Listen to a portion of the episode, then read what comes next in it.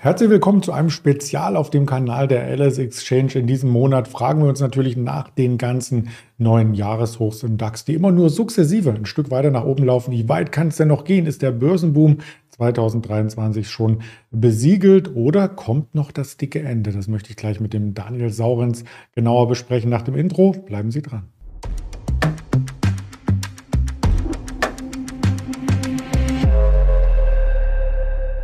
Willkommen zum Marktspezial Mitte April. Das Börsenjahr hat das erste Quartal hinter sich gelassen. Die Quartalsaison startet gerade für eben dieses erste Quartal in den USA.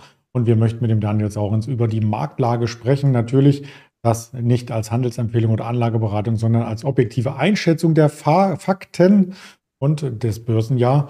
Ja, könnte einen Boom erlangen. Über 12 Prozent ist der DAX schon im Plus in diesem Jahr. Das ist statistisch mehr, als er sonst immer zeigt. Und dazu habe ich den Daniel auch gleich mit ins Bild gerückt. Hallo Daniel. Hallo und ich freue mich auf unser Spezial. Ja, wir haben einiges zu besprechen äh, von äh, diesem Jahr. Auch ein paar Einzelaktien hast du uns äh, mitgebracht, woran man vielleicht erkennen kann, wie robust der Markt ist. Und damit würde ich sagen, lass uns mit der Präsentation starten. Ja, und damit herzlich willkommen zu einem kleinen Spezial passend zur Quartalsaison 2023 und zur, ja, zu einem Zwischenfazit äh, des Börsenjahrs 2023 nach gut dreieinhalb Börsenmonaten, die wir hinter uns haben. Und schon mal eine Vorabinformation ähm, zu meiner Person. Äh, ich bin Daniel Saurens von Feingold Research. Sie finden alle Informationen zu mir und zu uns unter www.feingoldresearch.de. Dort erreichen Sie uns, feingoldresearch.de. Ähm, alles zu unseren Börsendiensten, zu unseren Börsenbriefen, zu unseren Coachings, was Sie wissen möchten, schön und breit erklärt. Ja, und damit springen wir mal mitten rein ins Börsenjahr 2023. Und selten wurde ein Jahr so von den Zinsen bestimmt wie äh, dieses Jahr. Und ähm, eine der wichtigsten Infos vorweg. 2023 ist das Jahr in den letzten 75 Jahren, in dem Anleger am wenigsten einfach in den Markt reingekommen sind. Was heißt das? Unsere Auswertung und die von äh, zwei, drei guten amerikanischen Investmentbanken hat ergeben, dass die Neigung, Dips, also Rückschläge am Aktienmarkt zu kaufen, noch nie so groß war wie 2023. Mit anderen Worten, um in den Markt reinzugehen, muss man jeden kleinen Rücksetzer kaufen. Jedenfalls bis zum 15. oder 20. April 2023. Und das gab es in dieser Dimension noch nicht.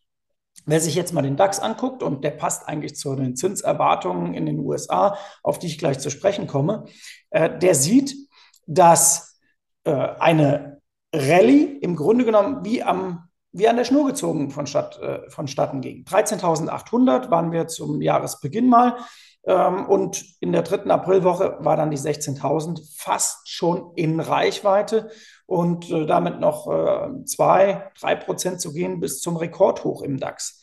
Und ähm, während wir hier mal den Zinspfad nochmal angucken und sich einige fragen, wie kann das überhaupt sein, dass der Markt so hoch ist, die Sorglosigkeit so groß, auf die komme ich auch gleich noch zu sprechen, äh, da möchte ich mal eine kleine Rechnung aufmachen. Der DAX, wie gesagt, war letztes Jahr im September bei 12.000 Punkten in etwa. Wir waren an einem Tag sogar mal deutlich drunter. Der Volatilitätsindex VDAX New und auch der VIX waren knapp an der 40, also große Unruhe, leichte Panik. Seitdem 4.000 Punkte Zugewinn im deutschen Aktienindex. Das ist eine veritable Rallye, die auch einer Korrektur bedarf. So ist zumindest meine Überzeugung. Das Problem an der ganzen Geschichte ist, dass sehr viele große Investoren diesen Zinspfad als, äh, ich will mal sagen, natürliche Gegebenheit für einen Börsenabschwung 2023 gesehen haben. Nach dem Motto, wenn die Zinsen immer weiter steigen, dann killt das die Aktienmarktrallye, dann killt das die Wirtschaft. Und so eine Verwerfung hat es auch noch nie gegeben, so schnelle Zinserhöhungen an einem Stück. Und da muss ja die große Rezession kommen.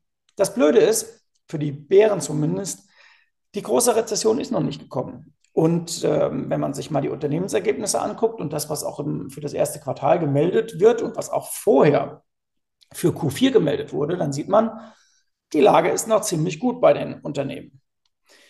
um mal dieses Spiel Good Cop, Bad Cop zu machen, ähm, ich habe auch einen Börsenchat mit einigen sehr erfahrenen Börsianern. Ich mache dasselbe, das äh, Börsengeschäft jetzt auch schon seit 25 Jahren. Und natürlich gilt der Einwand, ja, 2007 war eigentlich auch noch alles ziemlich rosig und 2008 dann ist die Immobilienblase so richtig geplatzt. Das war bei 2007 auch schon absehbar.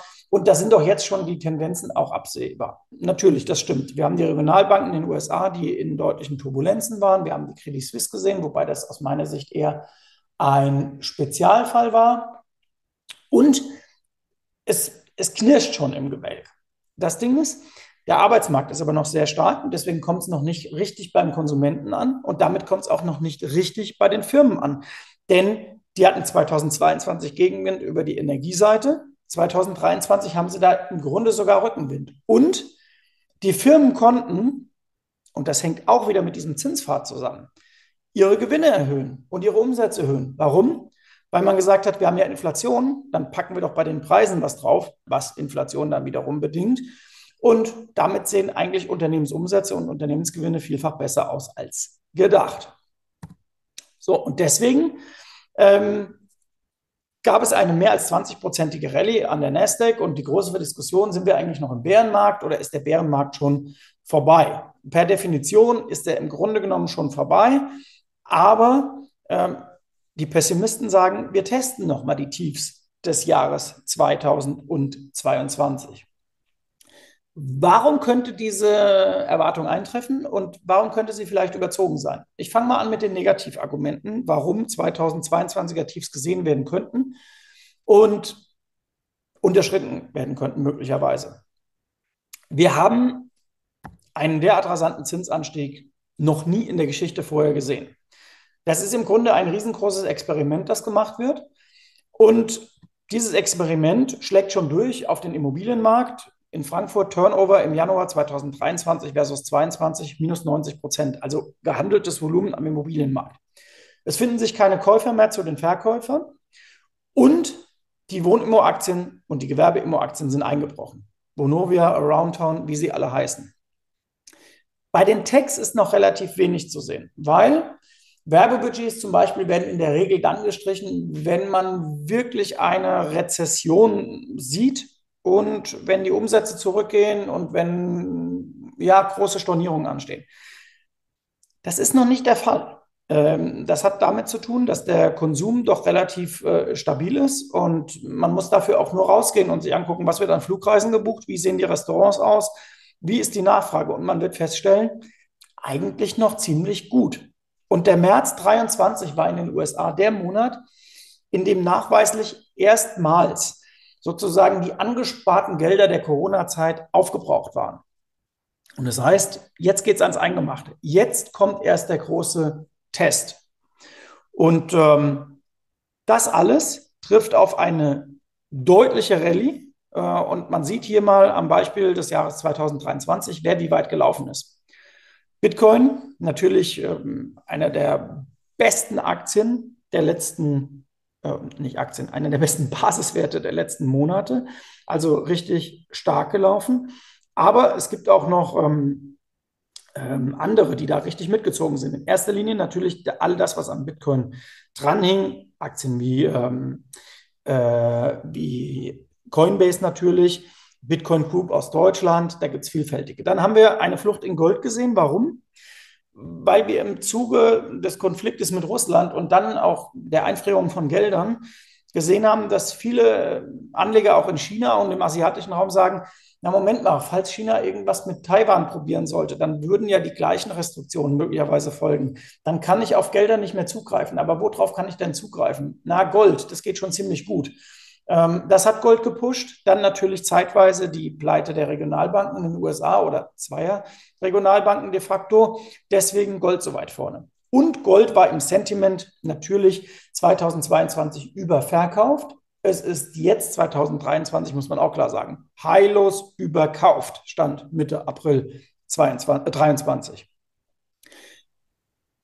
Bei den Aktien, Tech Ex-Fang, ähm, 9% gelaufen, auch stark. Ähm, verrückterweise, wer sich mal anguckt, welche Fangaktien auch gut laufen. Amazon ist nicht unbedingt die Aktie, die die Rallye nach oben geschoben hat. Aber Stichwort Sentiment, eine Meta war noch bis Herbst 2022 völlig überverkauft, hat seitdem sich verdoppelt. Das gleiche Spiel, das wir letztes Jahr gesehen hatten bei Netflix, die ja bis zum späten Frühjahr ausverkauft wurde, dann besserten sich die Nachrichten und mit den Nachrichten der Kurs und der Kurs verbesserte die Nachrichten und schwupps war sie bis Ende September auch im Kurs verdoppelt. Das lief also wahnsinnig gut und die Verlierer sind auch erwartbar gewesen seit Jahresbeginn. Und natürlich KBW Regional Banking Index, ähm, desaströs, fast minus 20 Prozent. Das haben wir alle mitbekommen. Das hat die Financials mit runtergezogen, wo allerdings die Quartalsaison gezeigt hat, dass es auch schon wieder besser läuft. Denn äh, JP Morgan, die allerdings auch wirklich eine hochqualitative Bank sind, muss man sagen, mit sehr guten Zahlen, gutem Ausblick, eine Menge des Abwärtsschwungs wurde da direkt mit den Quartalszahlen korrigiert, plus 7 Prozent, ähm, ging schon ganz gut. Auch andere Häuser haben da geliefert. Healthcare war 2022 sehr gesucht, 2023 ähm, ging es da ein bisschen abwärts. Ölaktien, selbstredend in Turbulenzen, genau wie Energy. Also da ist die große Party des Jahres 2022 auch ähm, gestoppt. Und der breite SP 500, der ganz oben steht, mit 3,4 Prozent, gar nicht so megamäßig gelaufen. Aber das Problem war eben, die Rücksetzer, wie ich eben schon erwähnt habe, die Dips, waren auch sehr, sehr gering. Und das führt dazu, hier mal die Übersicht über mehrere Indizes hinweg, aber das führt dazu, dass die Volatilitäten natürlich auch auf Mehrjahrestief angekommen sind. 16,6 Punkte im VDAX am 17. April 2023 waren der tiefste Stand der letzten Monate und der tiefste Stand auch ähm, seit Ukraine-Krieg und auch noch vorher. Also das ist schon sehr tief und wenn man sich das mal anguckt, der VDAX nur hat eine Breite von 12 bis fast 100 Punkten in den letzten fünf Jahren erfahren. Wir sind jetzt bei 16, das sieht schon jeder die Sorglosigkeit ist extrem hoch. Und dann die große Frage, ja, warum kommt der Markt denn da nicht runter? Da gibt es eine geteilte Antwort. Erstens mal ist es gut, dass er nicht runterkommt für einige, denn man kann sich ziemlich gut absichern. Optionsscheine sind günstig wie ewig nicht. Und das heißt, ich kann mich jetzt gegen äh, mögliche Kursrückschläge versichern. Dann kommt hinzu, es ist natürlich das gestiegen, was das meiste Nachholpotenzial hatte. Allen voran die Nasdaq plus 20,5 Prozent Rendite seit Jahresanfang, allein im März 9,5. Das ist schon richtig heftig. Und ähm, man hat vom 24 äh, Monatstief 23 Prozent aufgeholt. Auch schön zu sehen, die Italiener mit 33 Prozent vom 24 Monatstief liegen da ganz vorne, auch ein sehr beliebter Index in diesem Jahr. Und auch der Eurostox hat sich deutlich vom Tief entfernt. Auch beim DAX sind es im Kursindex äh, 30 Prozent. Also richtig satte Bewegung nach oben. Wer hat noch Nachholbedarf? Zum Beispiel die Engländer äh, mit 13 Prozent vom Tief. Ähm, der Dow Jones nur begrenzt, weil der hat natürlich auch äh, nicht solche Rückschläge erlebt wie viele andere. Und ähm, dass der äh, Bovespa dieses Jahr mal äh, nicht läuft, das ist nach der Rallye auch nicht allzu verwunderlich. Aber man sieht auch hier schon S-DAX und M-DAX sind auch weit vorne dabei. Also die Aufholbewegung vom Tief hat auch da geklappt, ebenso wie bei den Spaniern im IBEX 35. So, und jetzt kommen wir mal zu den Bewertungen. Ähm, Im SP 500 und dem, was wir hier so sehen. Jetzt könnte man sagen, naja, ähm, das ist jetzt schon ziemlich hoch. Das sind nicht mehr die Ausverkaufskurse des Oktober, November 2022. Das ist vollkommen richtig. Aber es ist ja auch noch nicht am allergrößten Top. Und das stimmt. Wir sind in einer Überhitzung am Markt, aber es ist nicht, noch nicht die völlige Eskalation bei den Bewertungen, bei den PIs. Und das hat natürlich damit zu tun, dass viele Firmen die Preise erhöht haben, was die Umsätze treibt und deswegen ihnen ähm, ja, wirtschaftliche Schwierigkeiten in den, ähm, in den Ländern nicht so viel ausgemacht haben, solange, das ist ja so, ich kann weniger Geschäft machen, wenn ich aber den Umsatz pro Stück nach oben ziehe, also sprich die Preise erhöhe, dann äh, sieht es ja in total immer noch ganz gut aus. Und dazu machen einige Firmen kuriose Geschäfte. Äh, ich will mal ein Beispiel nennen. Airbnb hat im Q4 2022 das erste Mal Gewinne gezeigt. Das waren über den groben Daumen 300 Millionen Euro. Und dann guckt man in die Bilanz rein und sieht, Moment mal, mehr als ein Drittel dessen haben die verdient mit Bankguthaben. Mit anderen Worten, wer bei Airbnb schon mal gebucht hat, der sieht, ich zahle eine Reise an für Januar 2024, sage ich mal. Da will ich, was weiß ich, Skifahren gehen oder nach Südafrika oder wohin auch immer. Und dann kassiert Airbnb ja mindestens die Hälfte schon mal ein oder ich kann auch auswählen, ob ich den ganzen Betrag schon bezahle, damit ich sozusagen weg habe. Mit dem Geld arbeitet Airbnb in Geldmarktfonds. Und das tun viele. Und dieses Parken in Geldmarktfonds ist natürlich super, wenn ich gleichzeitig dem Kunden keine Verzinsung auf sein Geld geben muss. Und das hat ihnen eben den Unternehmensgewinn ziemlich nach oben katapultiert. Da könnte es auch noch andere Aktien geben, vielleicht in Deutschland, bei denen das so sein könnte. Ähm, es gibt auch viele Analysten, die sprechen eben von eben jenen Aktien wie Airbnb äh, mit Upfront-Bezahlung. Es betrifft natürlich auch die Banken, es betrifft auch Broker eventuell. Also das ist schon eine ganz spannende Geschichte und da kommen äh, Gewinne her. Hinzu kommt, ähm, aber wenn man auf die PEs guckt, dass wir schon relativ weit oben sind, das habe ich gesagt. Hinzu kommt auch, dass der Fear and Greed Index in den ähm, USA sehr hoch ist, mit äh, zeitweise fast 70 Punkten. Also das sind auch keine Ausverkaufskurse mehr.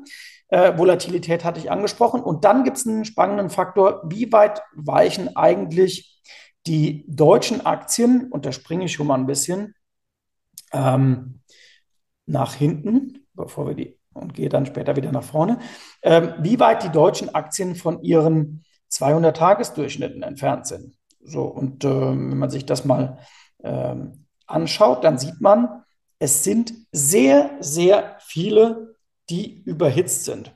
So, also überhitzt bedeutet in dem Fall, dass ich einen sehr großen positiven Abstand zur 200-Tage-Linie habe.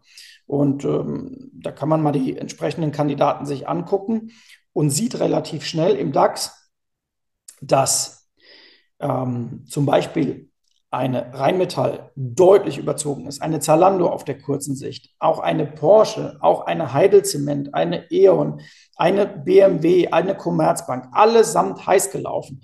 Und Mitte April 2023 sind nur noch Merck, die Porsche Holding, Vonovia und Volkswagen im Grunde im unterkühlten Modus. Wir haben 36 von 40 Aktien, also 90 Prozent heiß bis sehr heiß gelaufen im deutschen Aktienindex. Und dies sieht man sehr, sehr selten. Das umgekehrte Beispiel war Ende September 2022, als der DAX eben bei 12-11,8 war. Äh, an einem Tag hatten wir ja mal die 11,8.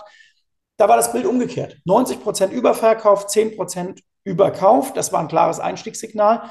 Jetzt aktuell muss man sagen, bei DAX-Titeln Mitte April heillos überkauft, Korrektur, eigentlich nur eine Frage der Zeit. Da gilt es nach Costolani, Märkte können länger irrational bleiben als man selber liquide. Ähm, es will niemand der Erste sein, der auf die Short-Seite wechselt, hat man das Gefühl. Deswegen wird diese Rallye so lange gezogen, wie es dann eben geht. Und wer jetzt sagt, naja, vielleicht ist ja nur der DAX überzogen. Nein, ähm, da gehört übrigens auch eine Bayer dazu. Sieht man hier im Chart auch ganz gut, auf dem ganz kurzen Chartbild ähm, am Ende. Äh, dieser Haken, das ist auch ein Überzug. Siemens geht sogar noch äh, SAP auch überkauft, eine Allianz kurzfristig überkauft. Ähm, und dann springe ich aber nochmal zurück und gehe zu den Amerikanern, bei denen es ähnlich aussieht. Aber was ich noch hinzufügen wollte, auch im MDAX ist das Bild ähnlich, stark überkauft. TechDAX stark überkauft. SDAX einigermaßen noch okay, aber auch da schon Mehrwerte überkauft als gedacht. So, und in den USA geht das Bild zumindest an der Nasdaq in die gleiche Richtung. Wir sehen da auch ähm, sehr viele Titel, die überkauft sind, vor allem auf der kurzen Sicht. Und äh, auch das erklärt sich ja aus dem äh, Bild, das wir bei vielen Aktien sehen. Die Apple ähm, beispielsweise hat ihr Tief aus dem Sommer 22 nochmal getestet im Januar, leicht unterschritten. Man könnte es auch bös Bärenfalle nennen. Und seitdem geht es im Grunde genommen stetig nach oben, kleine Zwischenkorrektur im März und dann äh, weiter und wir sind gar nicht so weit vom Rekordhoch äh, entfernt. Gleiches Microsoft, auch dort das Tief Anfang Januar und seitdem geht es ähm, nach oben und zwar nicht nur ein bisschen nach oben, sondern ähm, das sind schon gute 20 Prozent und man darf nie vergessen, das Ganze eben immer in der Erwartungshaltung, ähm, dass man in den USA aufgrund der Zinsformation und aufgrund der gesamtwirtschaftlichen Lage ja damit rechnen muss, dass die Wirtschaft irgendwann schwächeln könnte. Und das käme dann auch Microsoft zur Last. Insofern sind die auch da ein bisschen zyklisch unterwegs. Und dennoch bezahle ich hohe PIs auf diese Aktien. Ähm, eine Aktie fällt ein bisschen aus dem Rahmen, das ist die Amazon. Und die ist sehr, sehr spannend. Warum? Weil die diese Erholungsbewegung des Jahres 2023 eigentlich kaum mitgebracht, mitgemacht hat. Jetzt könnte man sagen, die senken die Kosten vielleicht nicht so sehr, äh, wie man das erwarten konnte. Die haben natürlich auch Gegenlauf vom Arbeitsmarkt, der eigentlich für ein Unternehmen wie Amazon zu stark ist, denn die müssen ihre Mitarbeiter immer teurer bezahlen. Das drückt die Margen und genau das preist auch der Markt. Äh, wir sind nämlich nicht umsonst äh, ein gutes Stück vom Rekord weg. Und äh, bei Amazon ist niemand gewillt, über Gebühr zuzulangen. Äh, da spielt vielleicht auch mit rein, dass die Kreditkartenschulden in den USA deutlich gestiegen sind und viele äh, auch da ein Problem drin sehen, ähm, ähnlich wie am Häusermarkt, äh, wo wir ja auch durch die äh, flexiblen Zinsen eigentlich absehen können, wann die Leute äh, in Probleme kommen bei ihren Tilgungen. Aber es dauert eben, und das ist dieses von mir am Anfang angesprochene Zinsexperiment, dass wir sehen, diese extrem schnellen Anstiege, wo die FED eigentlich auch dem Markt keine Gelegenheit gibt, mal äh, zuzuwarten ähm, und was denn da passiert. Und das Ganze kommt zusammen mit, deswegen will ich Sie nochmal zeigen, mit einer ziemlich verrückten Markterwartung. Äh, wenn man sich mal anguckt, was die äh, Kapitalmärkte erwarten für die Entwicklung bei den Zinsen, dann sieht man, im Juni 23 und im Juli sollen die Fed Funds bei 5% liegen. Im Juni 2024 aber geht man schon nur noch von 3,6 Prozent aus. Also im Grunde ist die Erwartung, die der Markt hat und die die Bondmärkte preisen, Fett, bitte erhöhe, mach doch, was du willst im ersten Halbjahr 2023. Danach hätten wir gerne erstens Soft Landing, also keine fette Rezession in den USA. Wir hätten gerne sinkende Inflation, am besten auch in der Kernrate.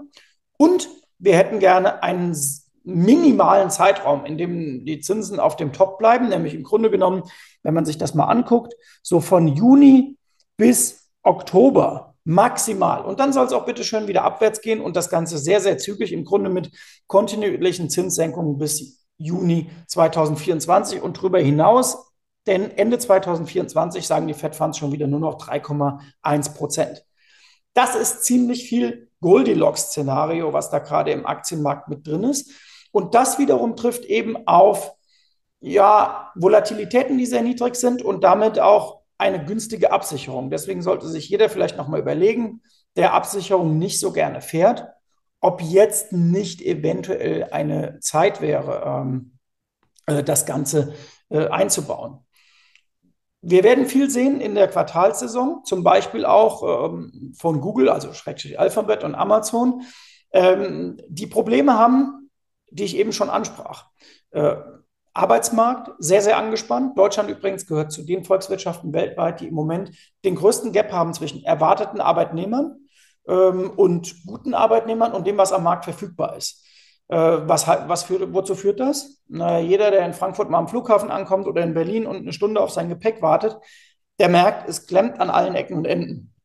Ähm, Amazon merkt das übrigens auch, wenn man aktuell da bestellt. Es dauert viel länger als früher zum Teil. Manche Produkte äh, brauchen auch ein paar Tage, bis sie bei einem sind. Und äh, natürlich steigen die Arbeitskosten. Äh, wir merken das über Streiks. Äh, in Frankreich merkt man das ganz besonders natürlich. Da geht es auch um die Rentenreform. Man merkt das aber auch äh, über deutliche Lohnforderungen, die dann erfüllt werden müssen. Und das treibt wieder die Preise. Und da beißt sich die Katze wieder in den Schwanz. Die steigenden Preise sorgen dann wiederum auch dafür, dass Lohninflation oben bleibt. Und das alles soll dann nach Wunsch des Aktienmarktes auf, auf sinkende Zinsen treffen, langsam. Ähm, das alles zusammenzubringen, wird doch noch eine große Herausforderung. Und äh, das wird die Herausforderung des Jahres 2023 werden. Jetzt habe ich die Risiken so einigermaßen skizziert und umrissen. Ich möchte jetzt mal zum Good Cop wechseln und sagen, was spricht denn für Aktien und warum sind diese Grafiken, die wir hier sehen, vielleicht doch ganz aussagenkräftig. Also erstmal, es brummt bei den Unternehmen. Und jeden Euro, den ich verdiene, den kann ich entweder an die Aktionäre ausschütten, ich kann ihn auf die Seite packen, ich kann ihn zur Schuldentilgung nutzen. Also das ist erstmal gut. Und je später eine Krise kommt, desto mehr Puffer kann ich mir vorher aufbauen. Dann kommt hinzu, man muss sich natürlich auf der einen Seite die Bewertung nach PIs angucken. Die habe ich für die USA schon gezeigt, dass wir relativ teuer sind. Beim DAX ist das Bild etwas gemischter und beim Eurostox. Dort sind wir mittelteuer, möchte ich mal sagen. Und einige Firmen, zum Beispiel aus dem Autosektor, nach aktuellen KGVs ziemlich günstig. Ähm, warum liegt der DAX trotzdem auf Rekordhoch, beziehungsweise wie geht das zusammen? Naja, weil eben die Preise angehoben wurden und weil man nicht vergessen darf, der DAX stand vor einiger Zeit bei 16.000 Zählern. Wenn ich jetzt anderthalb Jahre per Saldo nichts hinzugewinne im Index oder fast zwei Jahre, aber 15% Inflation habe, dann müsste ja eigentlich der Aktienindex 15% steigen, um nur die Inflation zu kompensieren. Das hat er aber dann nicht getan. Das heißt, im Grunde genommen hätte der DAX schon von 15 Prozent von 16.000 Punkten sind ungefähr 2.500. Er hätte auf 18.500 Punkte steigen müssen, damit man von 16 bis 18.500 neutral ist, also die Inflation kompensiert hätte. Hat er nicht getan. Also ein gefühlter Inflationsabschlag, der eingepreist ist. Das ist übrigens auch ein Argument für den Immobilienmarkt und gegen eine richtig fette Korrektur dort. Denn wenn ich natürlich am Immobilienmarkt, ich sag mal Mitte 2022 das hoch gesehen habe, und die Preise dann für die nächsten zwölf Monate, was wir ungefähr sehen, so fünf bis zehn Prozent fallen, ich aber zehn Prozent Inflation habe, dann ist es real natürlich um eher 15 Prozent abgegangen am Immomarkt und damit ist das schon eine ganz schön ordentliche Korrektur vom Top. Denn auch Immobilien müssten im Moment bei Inflation, je nachdem, welchen Zeitraum man nimmt, von 5 bis 10 Prozent eigentlich ja das Gleiche an Wertsteigerung mitmachen, um die Inflation zu kompensieren. Tun sie nicht. Also ist es eine stille Korrektur. Das könnte man drüber schreiben, sowohl bei Aktien als auch bei Immos, stille Korrektur. So, und damit will ich das Ganze mal rund machen und nochmal die fünf Kernfakten für die nächsten Wochen zusammenfassen und entlasse euch sozusagen mit dem Bild äh, auf die äh, Performance nochmal. Erstens, Volatilitäten sind am Boden. 16er Vola, VEX und VDAX. Ein ganz klares Signal. Investoren sind relativ optimistisch, relativ euphorisch, wollen wenig Risikoprämie, Absicherung ist günstig. Zweitens, unser Feingold Research Sentiment Indikator liegt so hoch wie seit zwölf Monaten nicht mehr. Heißt, die Märkte sind nach unserem Indikator bei DAX knapp 15,9 jetzt, ähm, bei S&P knapp 4.200, so überhitzt wie seit langem nicht. Drittens, ähm, wir gehen jetzt Richtung Mai. Saisonal wird es schwieriger. Das trifft nicht immer zu, aber in diesem Jahr könnte das auch zum Gesamtmarkt passen. Denn wir haben, wie man hier sieht, in den ersten dreieinhalb Monaten ja eine Menge vorweggenommen. Viertens, in der Quartalsaison, jedes Unternehmen, das jetzt positiv am Anfang berichtet, hebt die Latte für die, die danach kommen, höher. Der Raum für Enttäuschung wird größer. Und, ich glaube, bei fünf war ich jetzt, an fünf, ähm, das, was die Notenbanken machen, das muss erst verarbeitet werden. Die Zinsen müssen wirken. Wir sehen schon unter der Oberfläche Kreditkarten, Immobilienbereich USA Probleme. Und wenn der Markt irgendwann von seiner Erwartung abweicht, dass dieses Goldilocks-Szenario eintrifft und man vielleicht sagt, naja gut, die Zinspause, die kommt, aber die wird vielleicht länger dauern als gedacht, äh, bevor dann die Zinssenkungsphase wiederum eintritt.